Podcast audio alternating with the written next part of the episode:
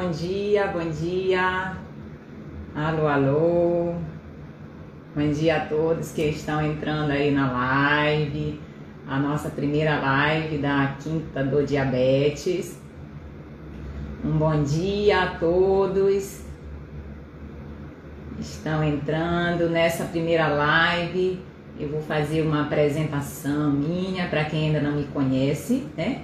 Meu nome é Irlena, eu sou médica endocrinologista e eu cuido de pacientes diabéticos já há muitos anos.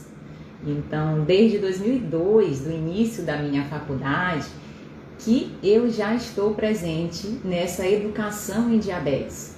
Eu participei por muitos anos de uma ONG para pacientes diabéticos, chama-se Casa do Diabético, presidida pelo é, Dr. Francisco Pedrosa, ainda existe hoje em Belém funcionando. Então, onde a gente fazia um trabalho de além de consultas para os pacientes diabéticos, a gente também fazia um trabalho de educação em diabetes, com palestras, informação, e isso faz total diferença no acompanhamento dos pacientes diabéticos. Informação.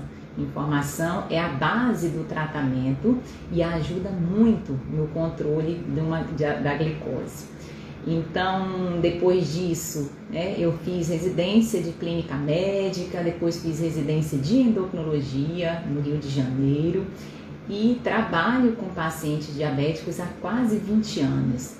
É um prazer a gente começar esse ciclo de lives aqui com você toda quinta-feira de manhã você vai acordar mais cedo, acorda docinho para curtir a nossa live, tirar dúvidas, fazer perguntas. E vai ser um prazer bater esse bater esse bate-papo com você que é diabético, que é portador do diabetes, que tem algum familiar portador de diabetes, que é cuidador de alguém que é diabético, ou que lida no dia a dia com algum vizinho, algum amigo, alguma pessoa próxima também que está interessado em um melhor controle.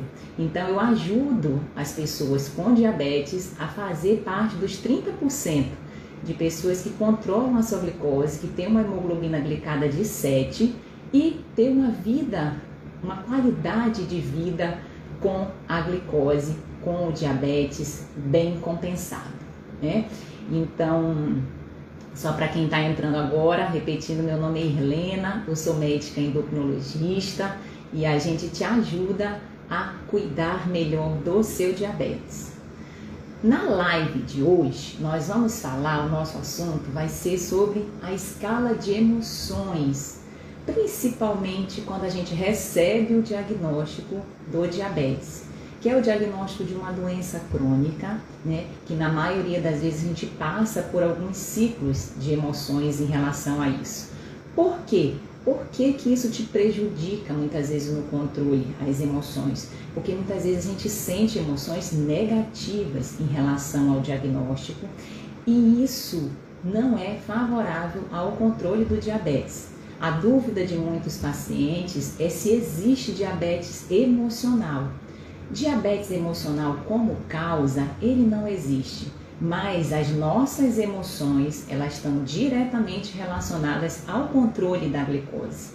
Então, por isso é muito importante a gente manter uma uma relação harmoniosa com essa doença crônica, que é o diabetes, para quem não sabe ainda, né, eu também sou portadora de uma doença crônica, tá? Eu tenho uma doença que se chama miastenia graves, uma doença super rara, só dá em pessoas raras também. então, eu descobri essa minha doença na gestação, na minha primeira gestação. Na verdade, eu passei a gestação inteira sem poder falar, sem poder me comunicar direito. Eu falava dois, três, cinco minutos e a minha voz não saía mais. Então, acreditou-se na época que poderia ser hormonal, poderia ser emocional, que eu passei por algumas mudanças, mudança de, de estado, estava grávida também, mas aí eu passei a gestação, não pude trabalhar inclusive, e depois que deu quatro, meu filho já tinha quatro meses de nascido, eu não conseguia segurar segurá-lo no colo, ele tinha 3,5 kg, nasceu com 3,5 kg, eu tinha dificuldade de ficar 10, 15 minutos ninando né, a criança no colo. Aí eu disse pro meu esposo, amor, isso não é mais, não é emocional, porque eu tô bem. não é hormonal, que eu acho que já deu tempo de melhorar e não melhorou. Então vamos atrás, vamos saber o que, que é. E aí eu descobri que eu tinha essa doença, né? No início a gente tem um impacto sim, né? Da primeira notícia e tudo.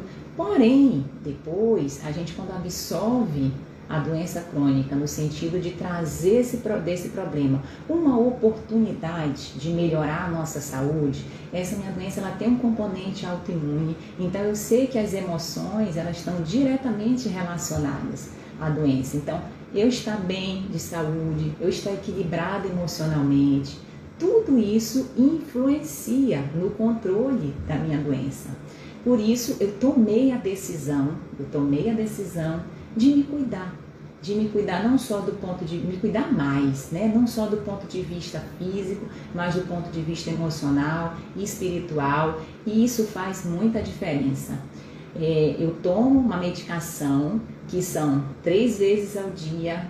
Quando eu deixo de tomar, eu sinto algumas coisinhas, então não é aquela coisa que eu tô, vamos dizer assim, é, sem os cuidados necessários, mas eu absorvi de uma maneira positiva.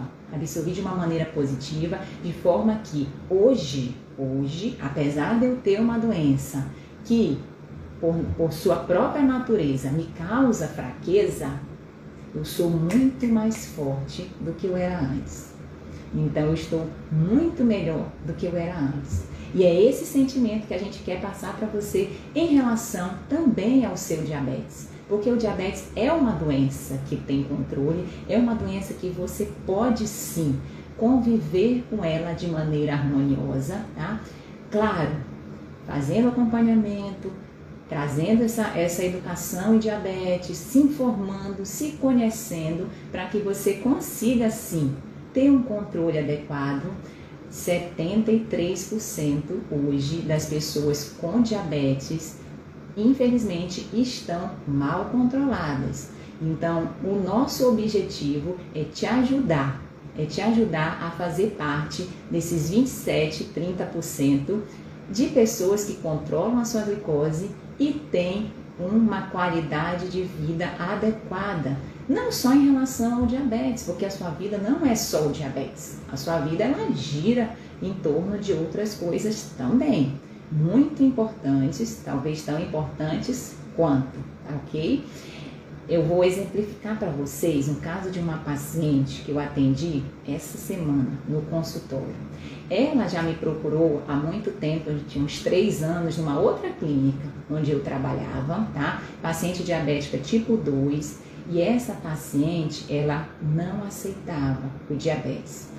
Sabe o que, que ela fez uma vez? Coisas que às vezes as crianças fazem no cuidado, a gente precisa adolescente, é, e a gente já lidou muito com esse público também. Ela media, media a glicose do dedo, tá? Dava 400, 300 e ela anotava ali 90, 100. Não sei se isso já aconteceu com você, se você já fez isso, mas é super comum. Também não se sinta culpado. Acontece, né? Acontece porque muitas vezes a gente não é para enganar o médico. Eu disse para ela: a senhora não está me enganando, a senhora está enganando a senhora mesma. Então a gente está aqui para lhe ajudar, para lhe guiar pelos melhores caminhos, para que a senhora consiga controlar melhor a sua glicose. E aí eu também tive essa questão da gestação, quando pude trabalhar, a gente se perdeu pelo meio do caminho e ela ficou três anos, três anos sem acompanhamento médico regular, sem acompanhar a sua glicose. E semana retrasada, há quase um mês atrás, ela voltou comigo numa primeira consulta, já retomando o seu tratamento, com glicoses de 400, 500, passando mal, vomitando, com muita indisposição, a paciente emagrecendo. A gente via que o diabetes estava maltratando ela. Muito sim pela glicose alta, que aos poucos vai enferrujando os nervos, vai enferrujando os vasos do nosso organismo, tá? Mas também pela falta de aceitação, pela falta de trazer o diabetes como uma situação que pode te agregar saúde também, na medida em que você melhora seus hábitos, na medida em que você. Então, o é, que, que é importante a gente saber?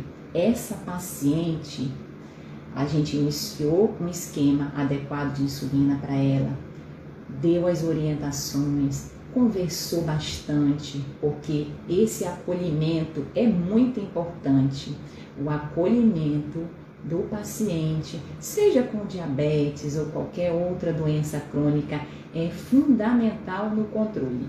Então, a gente acolheu a paciente, montou um plano de cuidados para ela, não só em relação ao esquema de insulina, mas orientou a alimentação, orientou, eu deixei até para depois o exercício, porque em outra, em outra live a gente pode conversar sobre isso que glicose de 400, 500 ainda não permite fazer atividade física, torna-se um pouco mais perigoso do que o benefício. Então a gente deixou para depois, mas a gente orientou um plano alimentar, orientou a hidratação, a higiene do sono, o gerenciamento de estresse, né? Que ela, ela tem uma banquinha de de comida, ela vende comida, e ela ficava muito nervosa, ansiosa com esse problema de coronavírus, se ela ia, se ela não ia. Então, no dia que ela não ia, os clientes ficavam ligando para ela, cobrando. Então, assim, tinha toda essa situação envolvida também. Mas a paciente voltou essa semana, 15 dias depois de iniciar seu esquema de insulina, feliz da vida. Nesse meio tempo, passou o aniversário dela também e ela pôde comer um pedaço de bolo do aniversário coisa que ela não fazia há algum tempo, porque a família achava que não podia, né?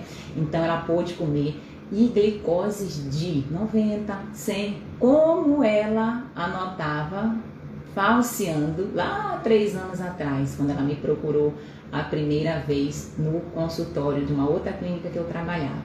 Então vejam a diferença que é você aceitar, você aceitar e ter ação em cima desse controle da glicose também.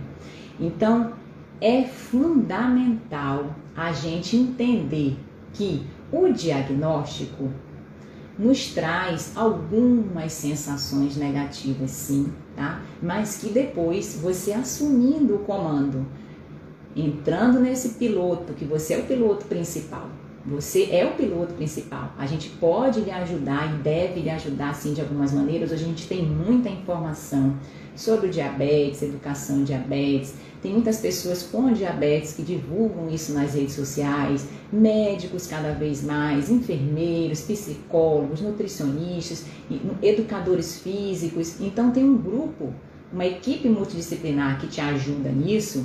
Porém, você precisa assumir o comando da sua glicose.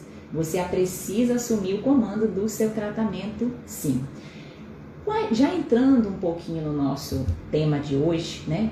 Qual seria a escala de emoções que o paciente diabético tem quando descobre a doença? A primeira fase é o que? É o impacto o impacto da doença, o impacto da notícia, não só para a pessoa, mas para a família também.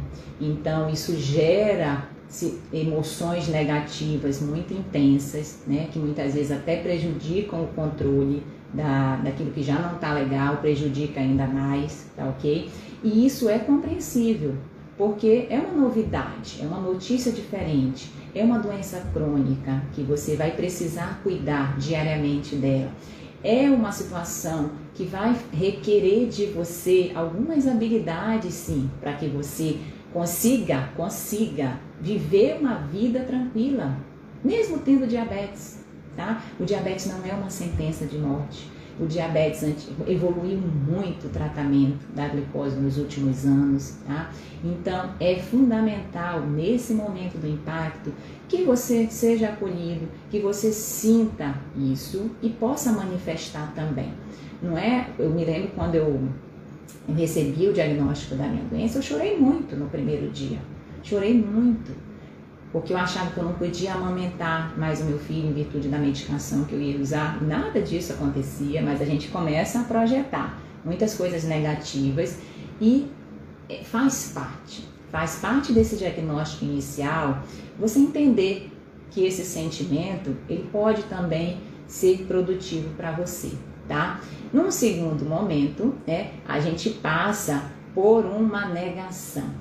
Né? Muitos pacientes não aceitam, muitas pessoas não aceitam que têm diabetes, ficam com raiva da doença, amaldiçoando. Então, tudo isso gera sentimentos muito negativos. Aí a pessoa que muitas vezes internaliza esse sentimento fica: por que foi comigo? Por que isso aconteceu comigo? Acha que só ela é diabética no mundo. Fica como se fosse num deserto. Muitas vezes a pessoa se sente só. Isso é muito compreensível. A pessoa se sente só, a pessoa às vezes passa a ser apontada na rua por ter o diabetes. Na, dentro de casa, é a queixa de muitos pacientes, a falta de entendimento da família dentro de casa em relação ao diabetes. E isso gera um sentimento de que, que essa doença é um inimigo seu. E na verdade a gente precisa ressignificar, ressignificar para que a gente consiga sim ter um melhor controle em relação ao diabetes. Mas entenda que essas fases iniciais do choque ao, ao, saber o impacto da doença e como você recebe isso, essa notícia do profissional de saúde que lhe atende, isso também influencia muito, tá? Depois você passa por esse período de negação, muitos passam pelo período de negação e raiva por ter descoberto uma doença crônica. É importante que quanto menos tempo você negar sua doença, quanto mais rápido você se reerguer emocionalmente e assumir o controle e fazer um tratamento adequado, melhor vai ser sua qualidade de vida, melhor. Te um terceiro estágio dessa escala negativa que a gente tem em relação ao diabetes, que seria a fase do medo do desconhecido. A gente, como ser humano, tem muito medo do que a gente não conhece. Isso é super natural. É super natural a gente não conseguir, né? É, às vezes, projetar coisas positivas, planos, pensamentos positivos em cima daquilo que a gente não conhece. Quando a gente é criança, a gente quando a gente começa a falar, começa a engatinhar, começa a andar, quando a gente cai, as pessoas nos levantam, né? Às vezes quando a gente começa a falar, tem alguma palavrinha que sai errado ou não, as pessoas acham graça. Então, tudo isso às vezes vai criando crenças limitantes, crenças que nos limitam a gente evoluir dentro da nossa cabeça, que a gente também internaliza e que nos prejudica na fase de adolescência, na fase adulta, e a gente acaba tendo muito medo do desconhecido. O medo em si, ele não é totalmente ruim, porque às vezes o medo ele nos impede de fazer muita besteira também, né? Imagina uma pessoa que não tem medo de nada, né? pode se meter em situações que muitas vezes não são confortáveis também. Às vezes a pessoa poderia evitar alguma coisa ali porque não tem medo. Vai daqueles que, ah, fulano não tem medo de nada, fulano faz isso, fulano faz aquilo. Mas às vezes o medo ele traz um sentimento de precaução, de autoproteção também. Isso é produtivo até certo ponto. Né? O medo ele não pode te paralisar. A gente acha que a pessoa corajosa é aquela pessoa que não tem medo. E não é. O corajoso é aquele que enfrenta os seus obstáculos mesmo com medo. Então o medo ele pode ser sim um sentimento positivo, né? Mas quando ele te paralisa de alcançar suas metas, de atingir melhores resultados, de você evoluir como pessoa, aí ele pode te levar a situações que não são legais. Por exemplo, esse medo pode gerar um sentimento nessa fase também de tristeza muito grande e, em alguns casos, até depressão. Depressão é uma doença muito séria. Não é frescura, não é coisa de quem não tem o que fazer, não é coisa de gente desocupada, muito pelo contrário. É preciso ser levado a sério porque depressão influencia não só no controle da glicose, não só na descompensação do diabetes, mas na sua vida, na sua vida como um todo. Então, é fundamental você ouvir, escutar, entender e acolher a pessoa quando está nesse momento difícil da vida. Porque é um momento difícil e quanto mais você é acolhido, é entendido e compreendido, maior a chance de você superar essa fase difícil. E nessa terceira fase da escala negativa do diabetes, isso ocorre com muita frequência. A gente acha que não, mas é super frequente as pessoas entrarem num período de tristeza muito grande e depressão por conta do diagnóstico do diabetes. Passada essa primeira fase, de, são três fases, né? Que a gente só relembrando. O choque, o impacto inicial do, da notícia, do diagnóstico de uma doença crônica. A segunda fase, que é o período de negação, raiva, você fica muito sentindo aquela doença como um inimigo. E uma terceira fase, que é a fase do medo do desconhecido, podendo gerar tristeza e até mesmo depressão. Quando?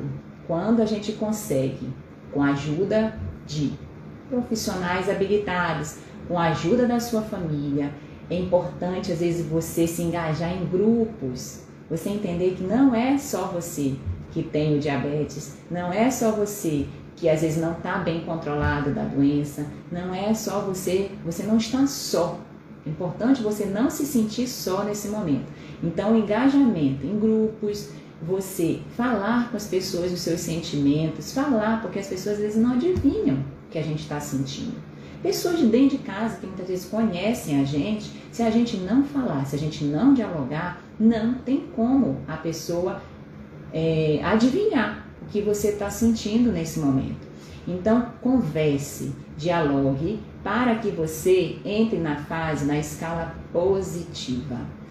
É nisso que nós vamos trabalhar bastante nessas nossas lives, nas quintas do diabetes toda quinta-feira, então, 7 e 7 da manhã, a gente vai estar tá aqui junto com você, te ajudando, te ajudando a fazer parte desses 30% de pacientes, de pessoas portadoras de diabetes que atingem uma hemoglobina de 7. Então, 7, 7, hemoglobina de 7 é o que a gente quer dentro do processo. E mais do que controle de glicose, a gente quer que você tenha, sim, qualidade de vida qualidade de vida, trazendo essa, essa questão do diabetes, que pode inicialmente ser um problema, sim, né? Por que não?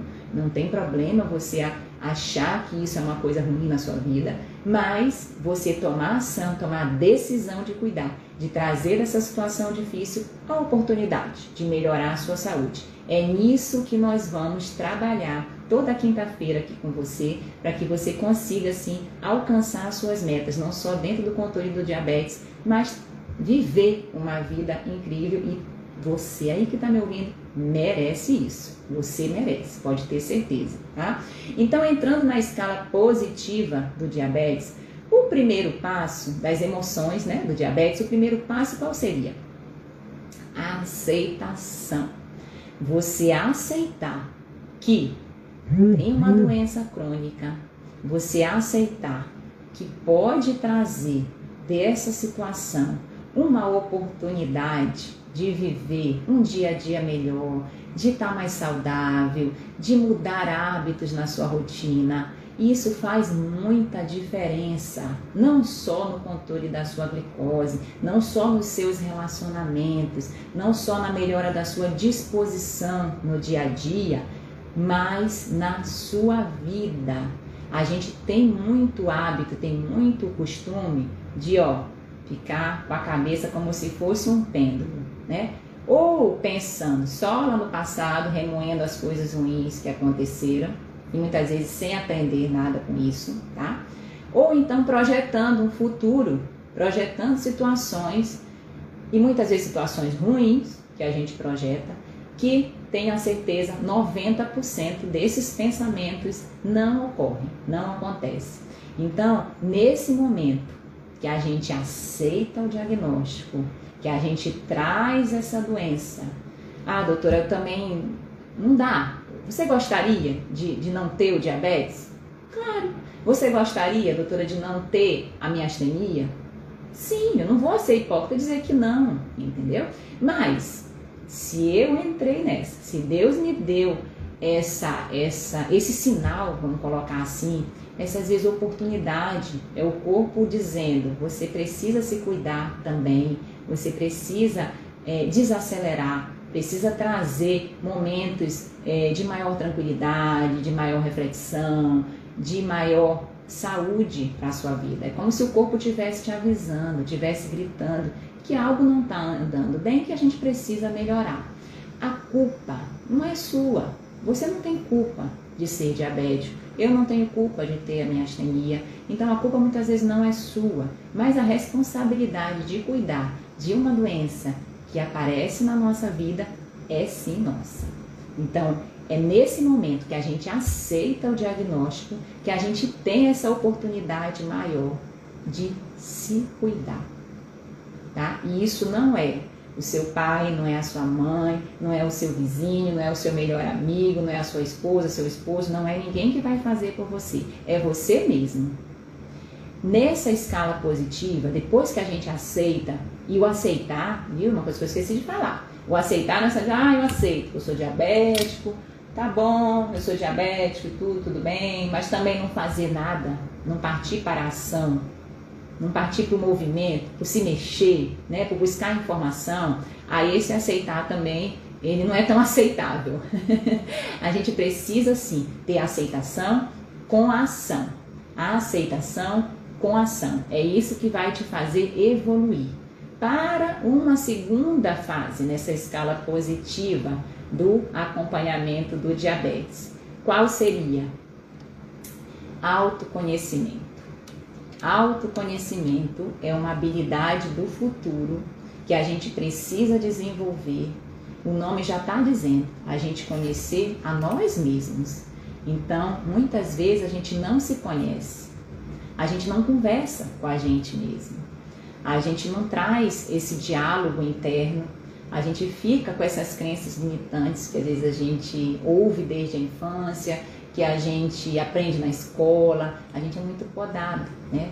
Criança é, sempre nasce muito criativo, sempre nasce feliz, puro de sentimentos, curioso, às vezes não tem vergonha de perguntar as coisas, que ela fala do porquê, porquê, porquê, e depois a gente vai meio que se podando, os fatores externos também vão podando a gente, e a gente chega até o ponto de, na fase adulta, dizer, para de ser criança, né? recriminar, quando a pessoa às vezes está tendo alguma atitude que, vamos dizer, não condiz tanto com aquele momento. Então, seja criança também, desenvolva a criança, que um dia você, todos nós já fomos crianças. É porque a gente pelo muitas vezes acontecimento das vi da vida, esses bloqueios que são instituídos, a gente deixa um pouco de si. Seja criança, por que não brincar? Por que não ser curioso? Por que não perguntar por quê? Por que não? Então, seja a criança que você já foi um dia, para que você consiga também desenvolver essas habilidades.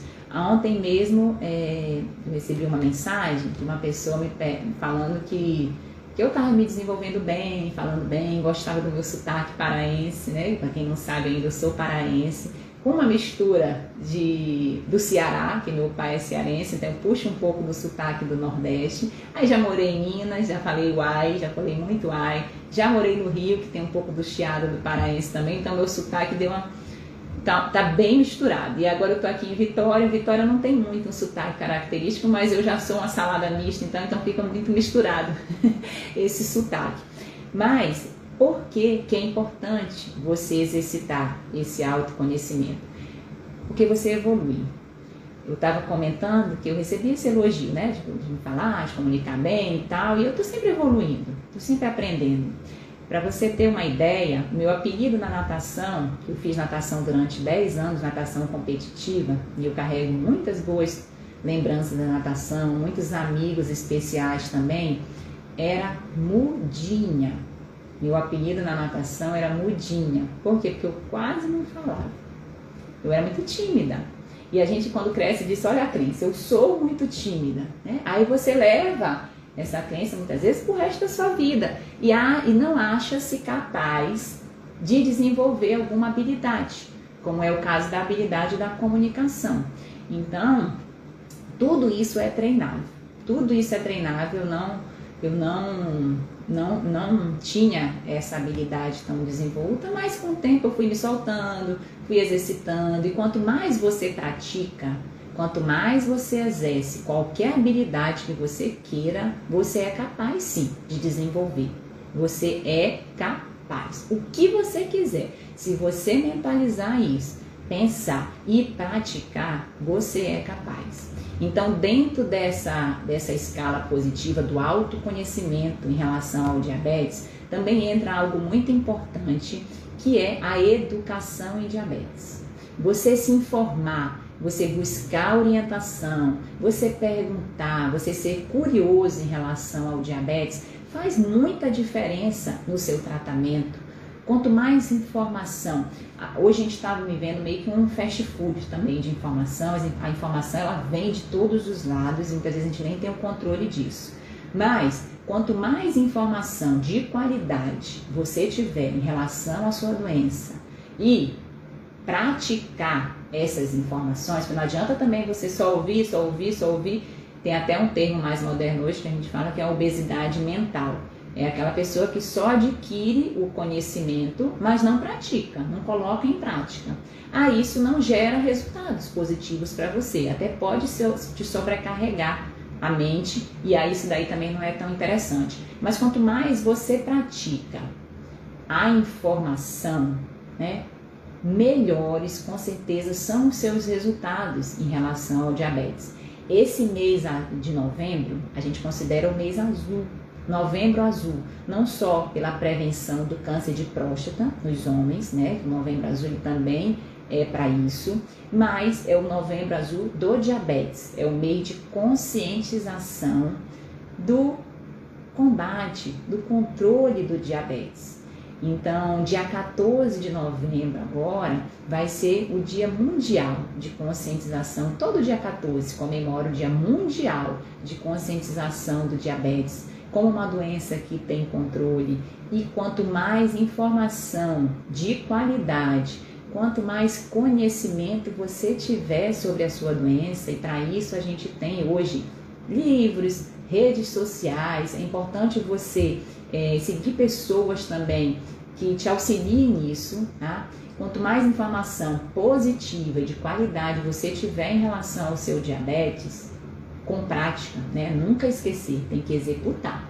Não dá para ficar só ouvindo, ouvindo, ouvindo e não executar. Quanto mais você executa, melhores são os seus resultados. Então, essa informação é fundamental. Busque, seja curioso, seja uma criança em relação ao controle da sua glicose. Busque informação.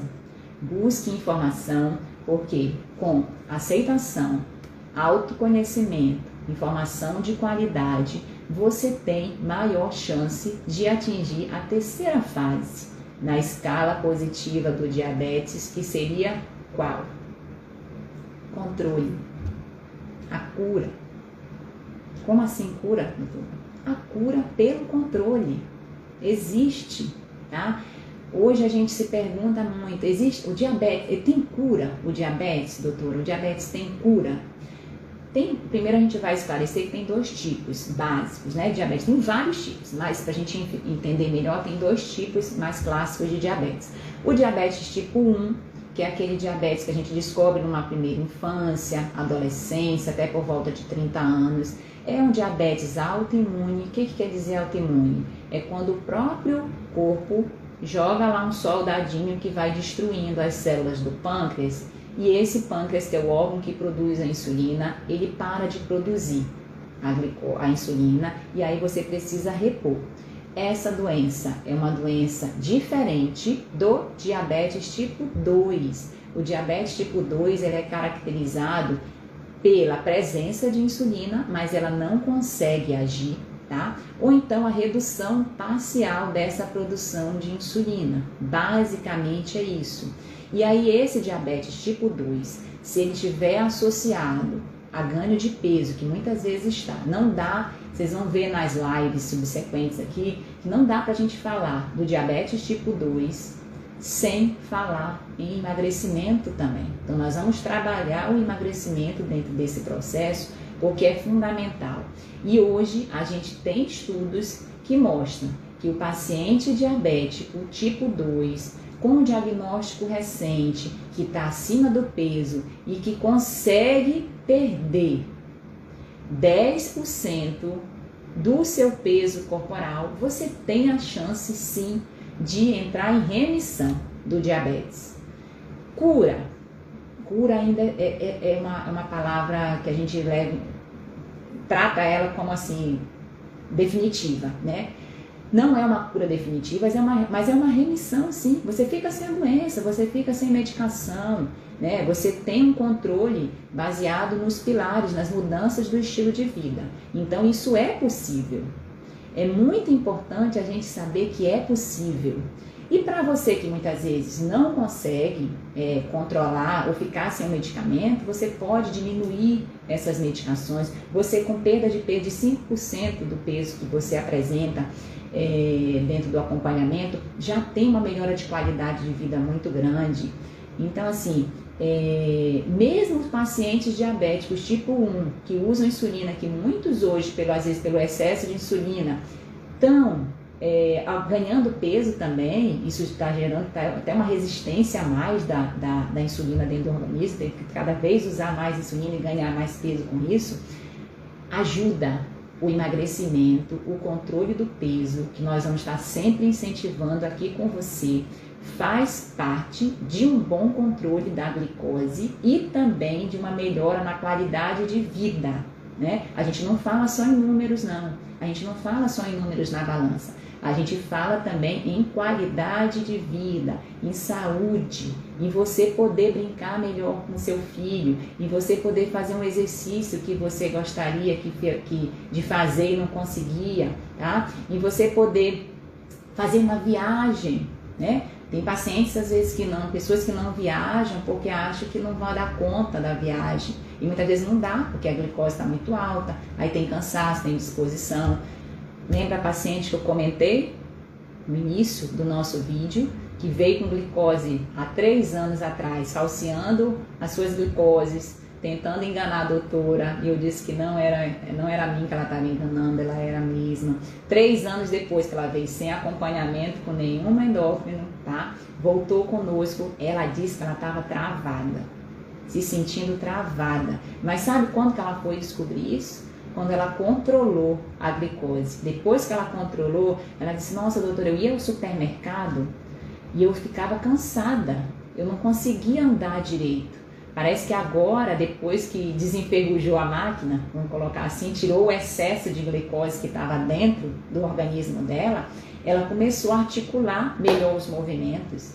Ela disse: Agora eu fui eu fui, eu não tô sentindo nada, eu tô super bem, sabe? Aquilo que eu achei que era o meu normal, não era. Igual eu, quando eu comecei a tratar a minha miastenia, eu sou uma pessoa muito melhor depois que eu comecei a tomar e fazer o meu tratamento, tá? É, então, assim, é uma mudança de mentalidade, é uma mudança de qualidade de vida muito grande. Então, quando a gente não fala só em perda de peso, a gente fala também nessa melhora da disposição, nessa melhora da sua rotina, no sentido de você fazer o que você precisa fazer, né? Muitas vezes a gente quer ser, a gente quer ser alguma coisa, seja o que a gente quiser, tá? Cada um tem a sua a sua prioridade, a sua motivação, mas a gente não faz a gente não faz, a gente fica só pensando em fazer, a gente não executa, né? Então, a palavra motivação, o que, que quer dizer? Ter um motivo para a ação.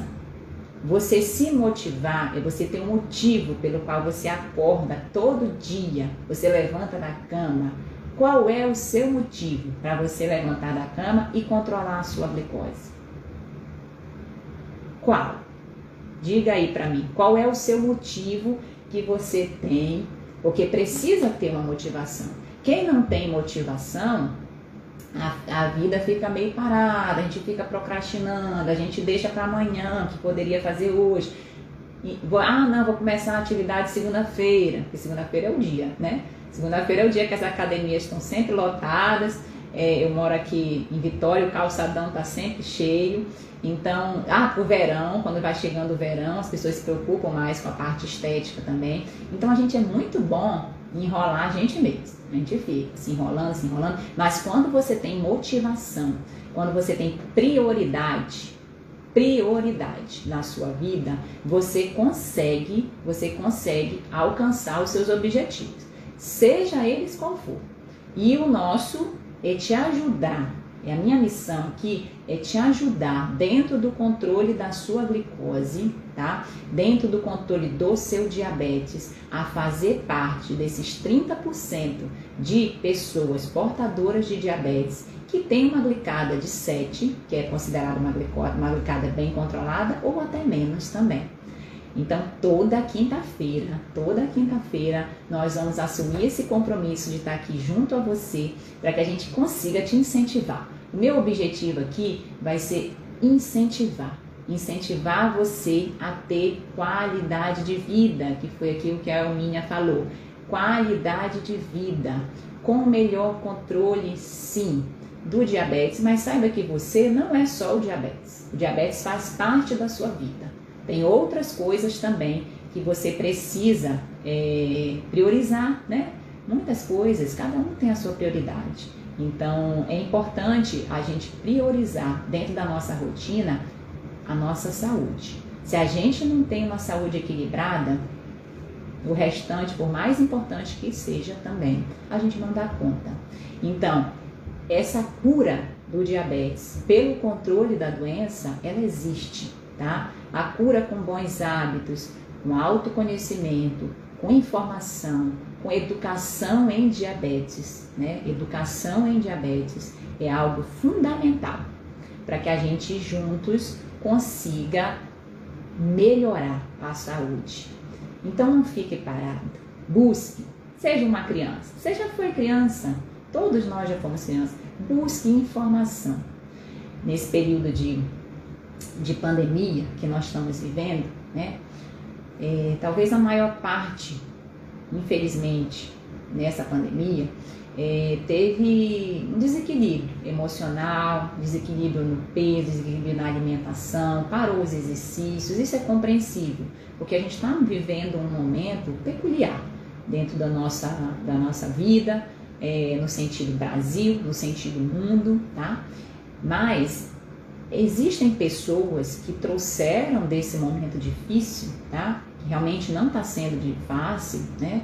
Agora existem pessoas que trouxeram desse momento difícil essa oportunidade de melhorar a sua saúde. Eu tive uma paciente recente aqui que ela perdeu 8 quilos, por quê? Pelo simples fato, simples, mas não fácil, tá? É diferente ser simples e é diferente ser fácil. É simples, por exemplo, você atravessar né, um abismo, você saber que atravessa aquele abismo através de uma ponte. É simples, se eu atravessar aquela ponte, eu vou estar lá do outro lado. Agora não é fácil. Não é fácil. Então, essa paciente, o que, que ela fez? Ela passou a cozinhar. Ela comprava muita comida fora, né? e passou a cozinhar, desenvolver o gen da culinária, que todos nós temos, né? Um gen especial que a gente pode desenvolver. Então ela passou a cozinhar em casa e ela conseguiu, garantindo a qualidade do alimento, os produtos que ela põe dentro da comida, ela garantiu a melhora também da sua qualidade de saúde e redução do peso. Ela reduziu 8 quilos. 8 quilos. Então veja a pessoa que trouxe dessa adversidade desse momento peculiar que nós estamos vivendo, uma oportunidade de melhorar a sua saúde.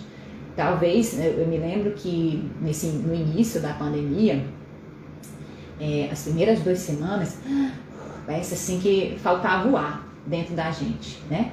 Faltava o ar, a respiração a gente queria puxar e não conseguia. Foi um período também que a gente, eu, por exemplo, assumi muitas funções, assumi, eu era secretária da minha clínica, eu era secretária da minha casa, eu era mãe, eu era esposa, filha, enfim, era uma, um acúmulo de funções muito grandes e esse lado emocional influencia, né? Influencia muito. Quando baixei a minha poeira e entendi que eu deveria me adaptar, eu deveria me adaptar a esse momento, que a gente até hoje não sabe até quando vai durar, eu acredito que já está do meio por fim, tá? Rezo, oro todo dia e acredito que já está do meio por fim. Mas não vamos esperar o fim, não.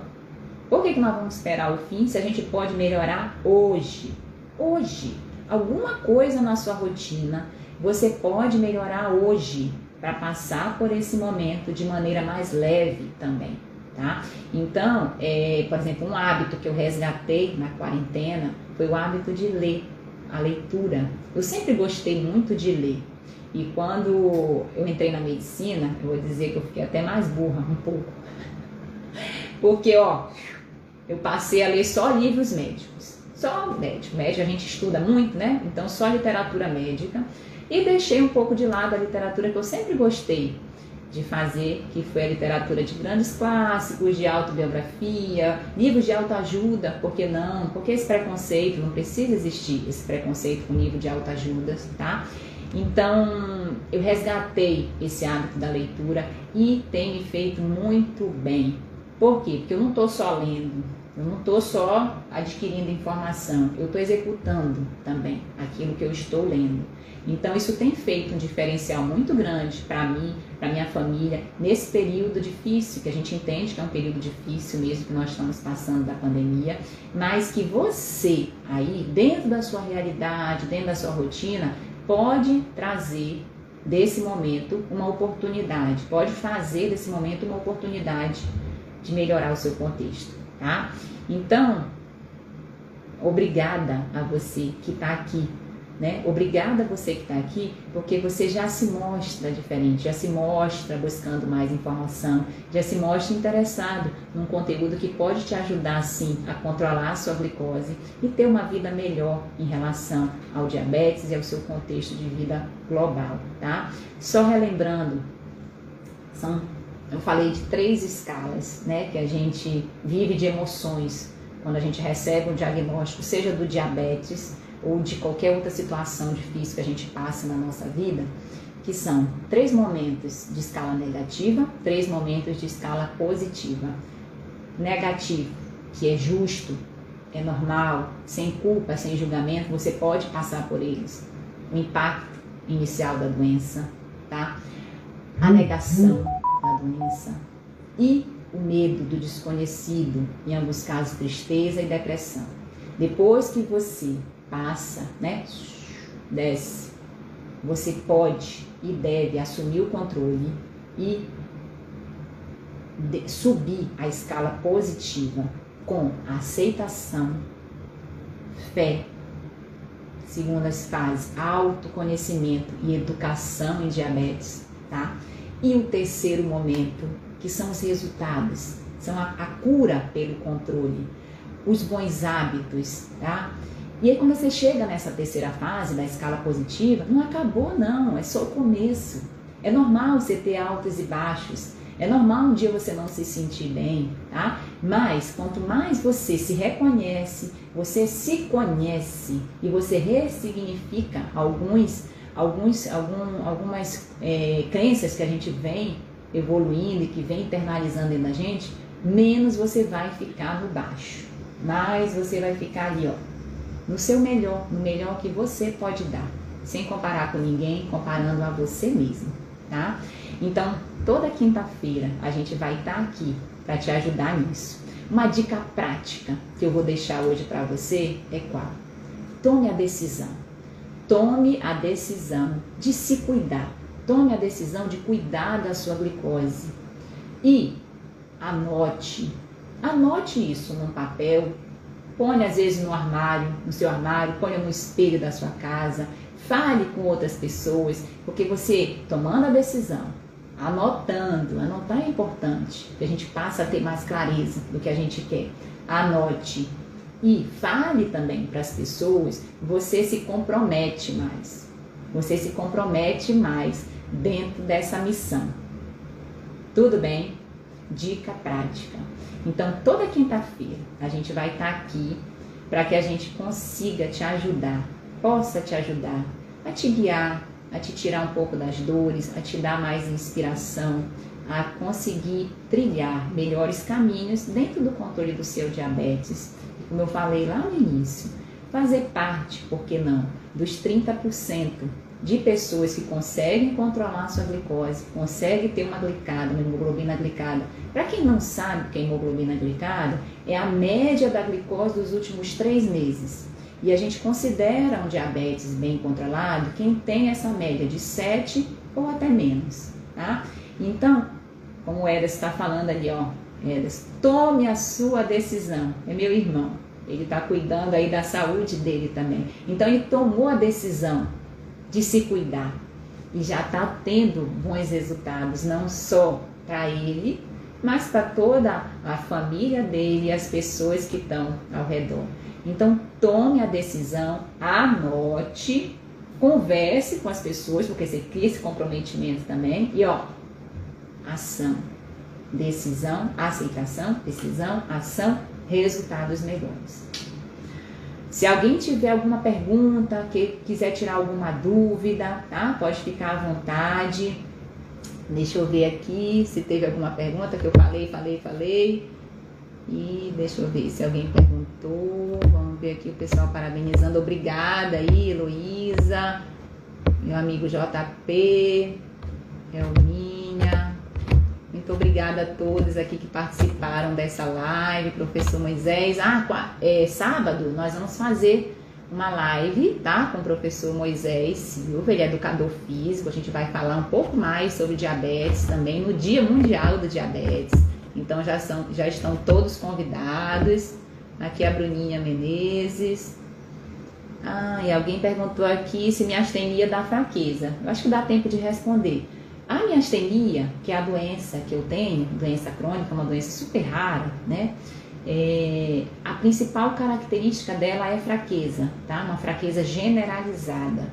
Uma fraqueza onde muitas vezes eu, como eu falei no meu caso, eu não conseguia segurar o meu filho de 3 quilos, 3 quilos e meio, que ele nasceu durante muito tempo.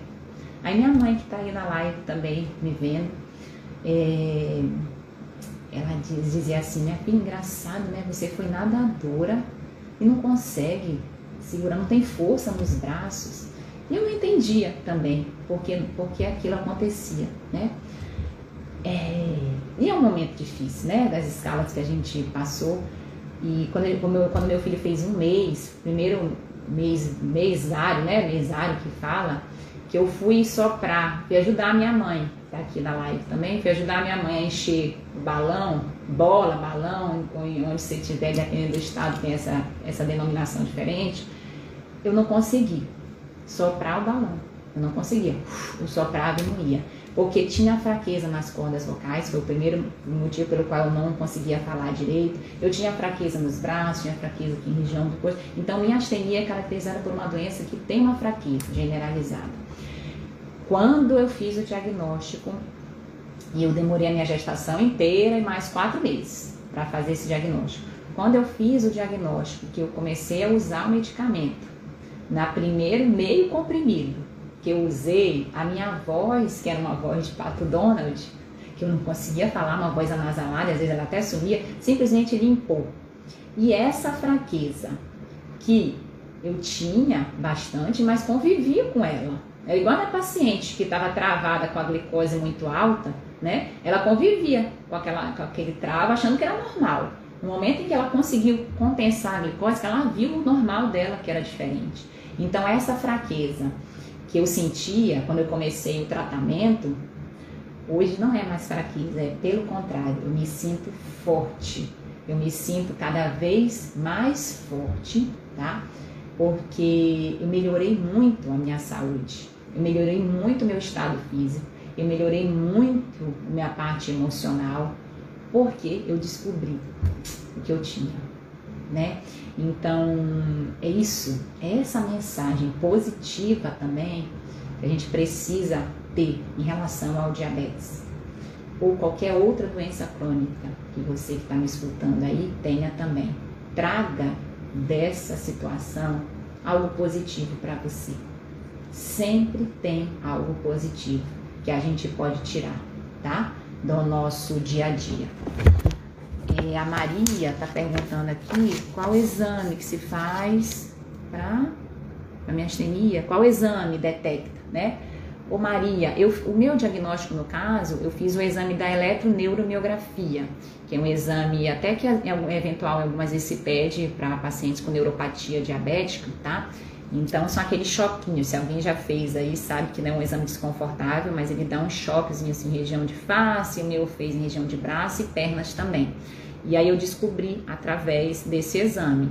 Tem o exame de anticorpo também, se quiser interesse, o médico, seu médico pode solicitar, mas a principal situação da miastenia é, é, clínica, né? Você faz o diagnóstico através da clínica, tá? Que o paciente sente. É, muitas vezes não é um diagnóstico fácil, porque é uma doença muito rara, uma doença raríssima, né? Mas que é possível, sim, ser feito e ser conduzido da melhor maneira. Mas é a, a, os exames complementares, o nome já está dizendo, né? Qualquer, na medicina é assim, os exames complementares, eles complementam, né? A avaliação clínica, a história, o exame físico, que é feito em qualquer situação, em qualquer doença, tá? Então é dessa maneira que se faz aí também. Deixa eu ver, alguém botou aqui, acho que é uma dúvida. Doutora, é possível obter o endereço da senhora? Tenho diabetes tipo 2. Oi, Marta. É sim. Aí na minha.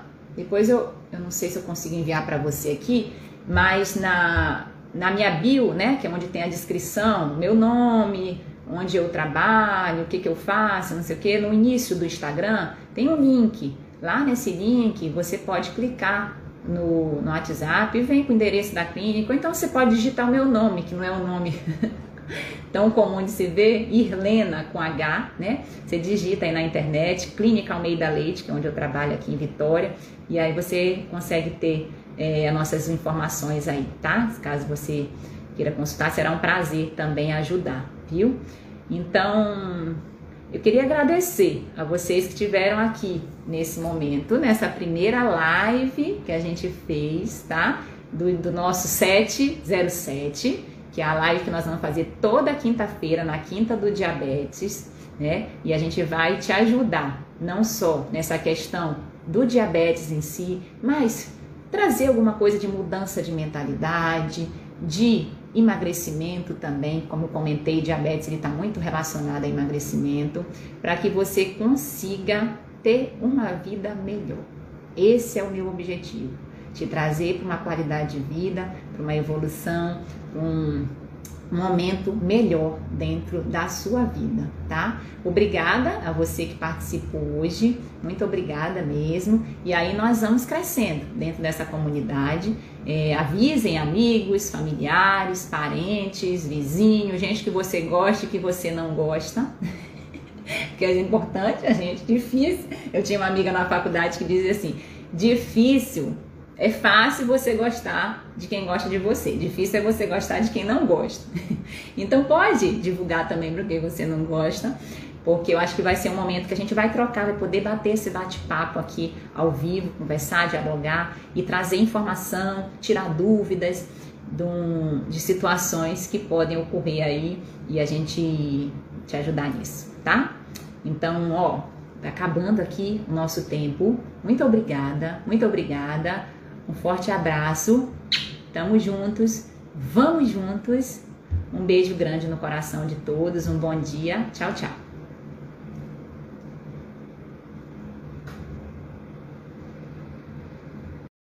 Então é isso. Se você gostou do nosso conteúdo, eu vou te pedir duas coisas. Primeiro, compartilhe com seus amigos e familiares para que mais pessoas tenham essa informação e se beneficiem desse projeto também. E a segunda coisa, nos acompanhe nas nossas outras redes sociais, no nosso Instagram, arroba Endócrino, nossos canais de YouTube e Telegram, Endocrinologia em Foco. Será um prazer ter você junto conosco. Obrigada, forte abraço, até o próximo. Tchau, tchau.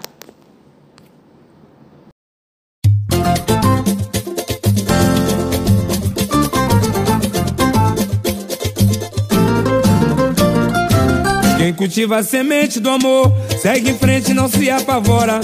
Se na vida encontrar sabor, vai saber esperar sua hora. Quem cultiva a semente do amor, segue em frente, não se apavora. Se na vida encontrar sabor, vai saber esperar sua hora.